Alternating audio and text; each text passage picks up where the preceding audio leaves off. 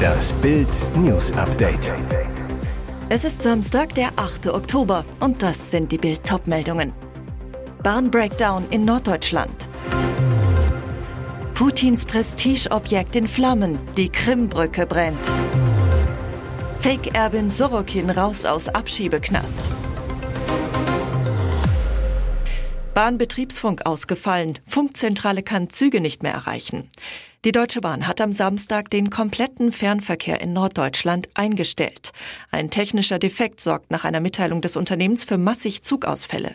Betroffen sind nach Bahnangaben alle ICE und IC sowie EC-Züge. Die Bahn schrieb auf ihrer Website, aufgrund einer technischen Störung an der Strecke ist im Raum Norddeutschland derzeit kein Zugverkehr im Fernverkehr der Deutschen Bahn möglich. Bitte prüfen Sie Ihre Reiseverbindung kurz vor der Abfahrt des Zuges. Nach Bildinformationen ist seit den frühen Morgenstunden der Betriebsfunk ausgefallen. Heißt, die Funkzentrale kann die Züge nicht mehr erreichen. Unter anderem für Fußballfans aus dem Norden bedeuten die Bahnausfälle große Probleme. In der Bundesliga spielt der VfL Wolfsburg beim FC Augsburg. In der zweiten Bundesliga empfängt Hansa Rostock den SC Paderborn. Der FC St. Pauli ist bei Eintracht Braunschweig zu Gast und der HSV erwartet am Samstagabend den ersten FC Kaiserslautern. Diese Flammen sind eine Riesenschmach für Kreml-Diktator Wladimir Putin. Seit dem frühen Morgen brennt eins seiner wichtigsten Prestigeobjekte, die Krimbrücke. Medienberichten zufolge gab es da zuvor eine Explosion. Mehrere auf Social Media kursierende Videos zeigen, wie meterhohe Flammen in den Himmel schlagen. Es war laut den Behörden auf der Krim unklar, was genau passiert war. Der Verkehr wurde eingestellt. Geprüft werde eine Fährverbindung, teilte die Regierung in Simferopol mit. Es gab demnach ersten Erkenntnissen zufolge keine Verletzten oder Toten. Russland hatte eindringlich davor gewarnt, die Brücke, ein zentrales strategisches Bauwerk, unter Beschuss zu nehmen und für den Fall auch damit gedroht, Kommandozentralen in der ukrainischen Hauptstadt Kiew ins Visier zu nehmen. Die ukrainische Führung hatte mehrfach auch schwere Waffen aus dem Westen gefordert mit großen Reichweiten. Damit sollte dann auch die Brücke zerstört werden, wie es in Kiew hieß. Die Brücke ist für Russland unter anderem für den Truppentransport in die Region Cherson und Chaporischia extrem wichtig. Experteneinschätzungen zufolge dürfte Kreml-Tyrann Putin in Moskau jetzt massiv unter Druck geraten. Er hatte die Brücke nach der völkerrechtswidrigen Annexion stolz bauen lassen. Ihre Zerstörung ist eine symbolische Katastrophe für ihn.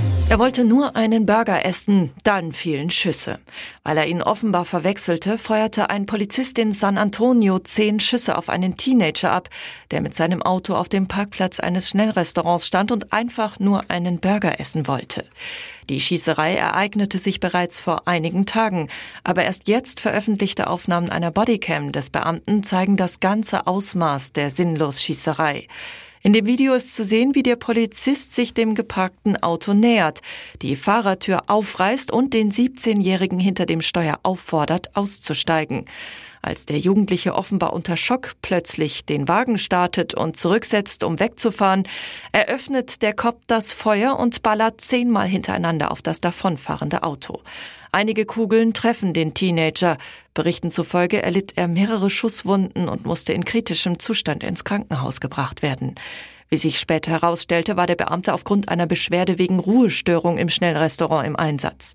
Dem parkenden Auto habe er sich genähert, weil ihm einen Tag zuvor ein ähnlicher Wagen auf der Flucht entwischt war und er davon ausgegangen sei, es sei derselbe. Tatsächlich hatte der Teenager aber nichts mit dem Vorfall zu tun. Er war völlig unschuldig. Nach Sichtung der Bodycam-Aufnahmen und der Tatsache, dass er auf einen völlig Unschuldigen geschossen hatte, wurde der Cop fristlos gefeuert. Das Hin und Her hat ein Ende. Wie Bild exklusiv erfuhr, wurde die Fake-Millionärin Anna Sorokin in der Nacht zu Samstag aus der Abschiebehaft entlassen. Das bestätigte ein Sprecher der Einwanderungsbehörde United States Immigration and Customs Enforcement. Gegen 17.30 Uhr Ortszeit verließ Sorokin das Gefängnis Orange County Correctional Facility in Goshen, begleitet von zwei Sicherheitsbeamten in einem weißen Lieferwagen mit getönten Scheiben. Mit hohem Tempo ging es dann die eineinhalb Autostunden nach New York City. Hier bekommt sie im Bundesgebäude in Lower Manhattan voraussichtlich ihre elektronischen Fußfesseln verpasst. Die gehören zu den strengen Auflagen, die der New Yorker Immigrationsrichter Charles Conroy entschieden hat. Die 1991 in der Nähe von Moskau geborene Sorokin war als Teenager mit ihren Eltern nach Deutschland gezogen und hatte dann in Eschweiler bei Aachen Abitur gemacht.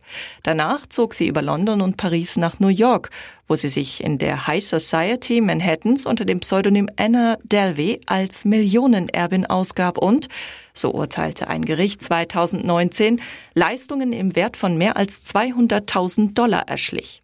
Sorokin wurde zu vier Jahren Haft verurteilt, kam aber Anfang 2021 wegen guter Führung wieder frei. Nur sechs Wochen später wurde sie wegen eines abgelaufenen Visums wieder festgenommen und saß seitdem in der Einrichtung der Einwanderungsbehörde ICE. Gegen eine Abschiebung nach Deutschland hat sie mehrmals Einspruch eingelegt. Ihre Geschichte hat unter dem Titel Inventing Anna beim Streamingdienst Netflix Kultstatus erlangt. Anna arbeitet nach eigenen Angaben zudem unter anderem auch an einer weiteren Doku-Serie und einem Buch. Und jetzt weitere wichtige Meldungen des Tages vom Bild Newsdesk. Es sind schon einzigartige Aufnahmen, die da am Donnerstag aus dem Westen Russlands an die Weltöffentlichkeit gelangt sind. Meuternde russische Soldaten, die sich dem Befehl widersetzen, in die Ukraine verlegt zu werden.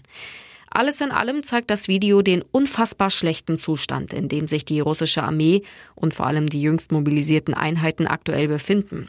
Doch es gibt einen weiteren, vielleicht noch wichtigeren Aspekt, der nicht auf den ersten Blick klar wird. Denn die Redelsführer der mobil gemachten Soldaten haben etwas an sich, das sie verdächtig macht.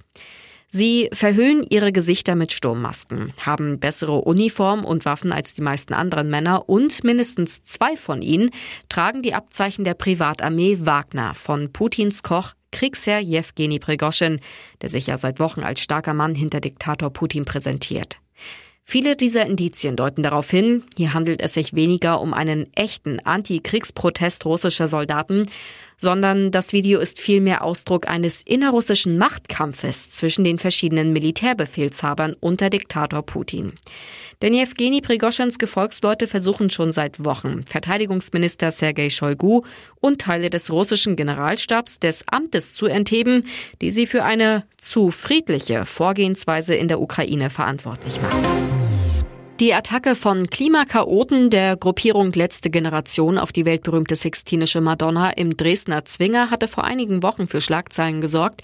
Jetzt werden die Täter wohl zur Rechenschaft gezogen. Die staatlichen Kunstsammlungen Dresden wollen auf tausende Euro Schadenersatz klagen. Am 23. August hatten sich Jakob B. und Maike G. mit Sekundenkleber am Rahmen von Raphael Sixtinischer Madonna geklebt. Die Aktion verursachte nach Angaben der SKD am vergoldeten Rahmen des über 500 Jahre alten Meisterwerks 5000 Euro Sachschaden. Zudem sei durch die Schließung der Gemäldegalerie ein Einnahmeverlust von 7000 Euro entstanden. Die SKD werden den eingetretenen Schaden von insgesamt circa 10.000 bis 12.000 Euro gegenüber den beteiligten Personen zivilrechtlich geltend machen, so das sächsische Innenministerium. Sachsens Kunstministerin Barbara Klepsch sagte zu Bild, die Attacke auf die Sixtinische Madonna ist kein Kavaliersdelikt, sondern eine Straftat. Es ist daher ein wichtiges Zeichen, dass die staatlichen Kunstsammlungen Dresden hier auch den eingetretenen Schaden gegenüber den beteiligten Personen zivilrechtlich geltend machen, sagte Klepsch.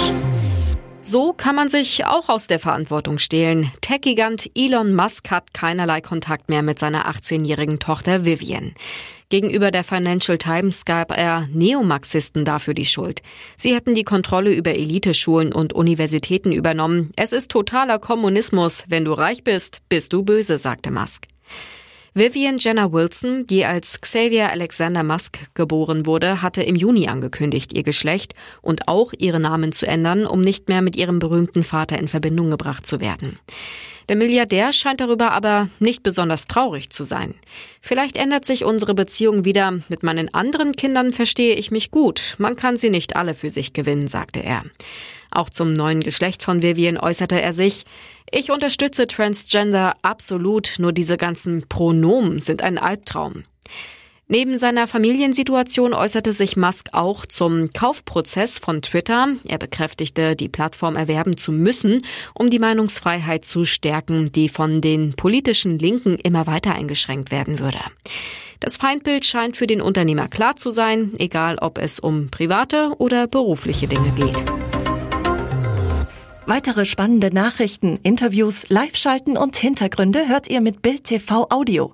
Unser Fernsehsignal gibt es als Stream zum Hören über TuneIn und die TuneIn-App auf mehr als 200 Plattformen, Smart Speakern und vernetzten Geräten.